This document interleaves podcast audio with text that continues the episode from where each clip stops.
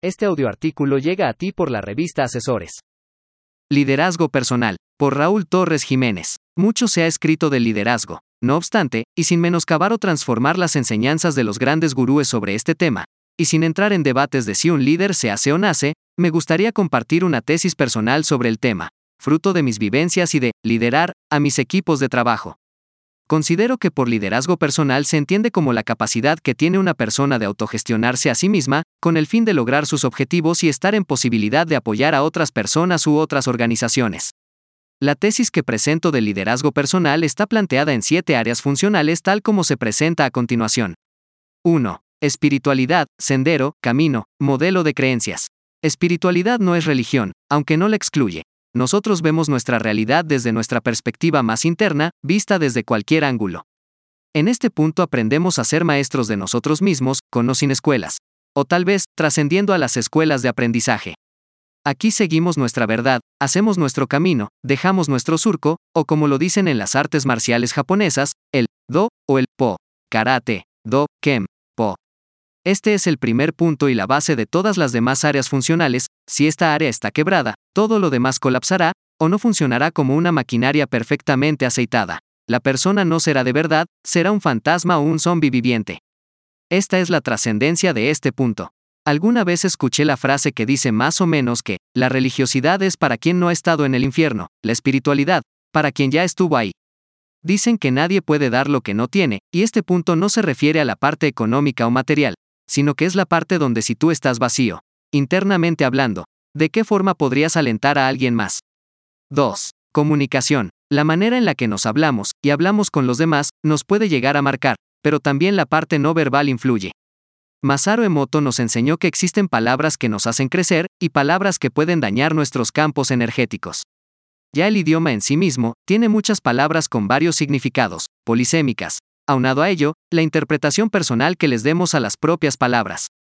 Nos comunicamos de manera más amplia, nuestros gestos, nuestros modos, nuestra forma de acercarnos, todo el entorno influye para que nuestra forma de interactuar con nosotros y con los demás sea exitosa o no. 3. Imagen. Este punto obedece a la pregunta ¿quién eres? En este sentido, somos lo que vemos, lo que no vemos, lo que los otros ven, la forma en que evolucionamos y cómo nos transformamos.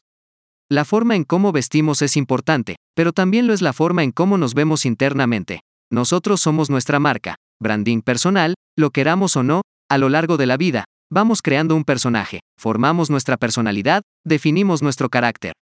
Paulatinamente, diseñamos nuestra identidad, nuestro estilo, la forma en que queremos que nos vean y nos identifiquen. Todo esto nos da nuestra reputación, nuestro posicionamiento y por ende nuestra filosofía de vida y valor diferencial, es decir, nos hace diferentes a los demás. En este punto no queremos parecernos a los demás, sino ser uno mismo. 4. Emociones. El tablero de mando está en las emociones. El código fuente es la espiritualidad, pero el decodificador central son las emociones, las cuales podemos entender como energía en movimiento. Daniel Goldman nos enseñó el camino de la inteligencia emocional, que nuestro cerebro tiene dos formas de conectarse con el mundo, más allá de los números y la lógica. Las situaciones nos transforman, nos definen, pero será el manejo de las emociones, la que determine si nos quedamos o nos levantamos y seguimos. Cabe señalar que esta parte personal podría estar apoyada por cuestiones profesionales como la de un psicólogo. 5. Hábitos. Desde chicos nos educan mediante rutinas. Conforme crecemos incorporamos nuevas, dejamos otras. Vamos repitiendo acciones una y otra vez que ya se nos quedan en automático, y con el devenir del tiempo se convertirán en los hábitos que nos lleven a la cima, o no. Por ello, será necesario observar con detalle cuáles son los hábitos que transforman y diseñan nuestro ser, y en caso de no estar siendo lo que queremos, transformar con o sin apoyo en formar nuevos hábitos que nos hagan redefinirnos. 6. Salud. Salud y bienestar van de la mano, como lo señala la Organización Mundial de la Salud, no solo es la ausencia de enfermedades, sino que tienen que ver con cuestiones físicas, mentales, sociales y espirituales. Margaret Swarbrick, en su artículo A Wellness Approach, nos enseña ocho áreas que acompañan una situación completa de bienestar, y creo que todo ello va íntimamente ligado a la salud. Sin entrar en términos médicos, considero que la salud es un estado y una condición al mismo tiempo. 7. Profesionalismo. El profesionalismo es una manera de hacer algo de cierta forma.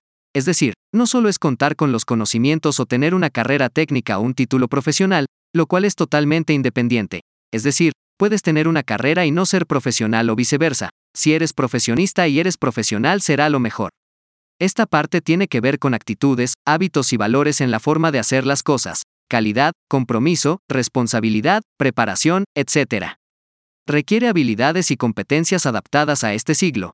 Requiere talentos y habilidades blandas y duras para desempeñar las tareas o proyectos. Dicho de otra forma, el profesionalismo es la forma externa en que realizamos nuestras actividades y asumimos nuestros compromisos. Para concluir, me gustaría compartirles estas reflexiones, frutos de un día, de una mañana, de contemplación en el puerto de Veracruz, viendo zarpar un barco. 1. Eres el capitán de tu barco. 2. Antes de zarpar es importante saber a qué puerto te diriges. 3. Es importante checar el clima. 4. Siempre encontrarás quienes te impulsarán o moverán sin importar el tamaño. 5. En el camino hay que estar atentos a las señales. 6. Confía en una fuerza superior. 7. Confía en lo que sabes y en tus habilidades. 8. Muchos te verán pasar con admiración o con envidia, que eso no te detenga. 9. Cuida de las cargas que lleves. 10. Disfruta el viaje, cualquiera que éste sea. Recuerda que un marinero no se hace en aguas quietas, ni estando en tierra firme.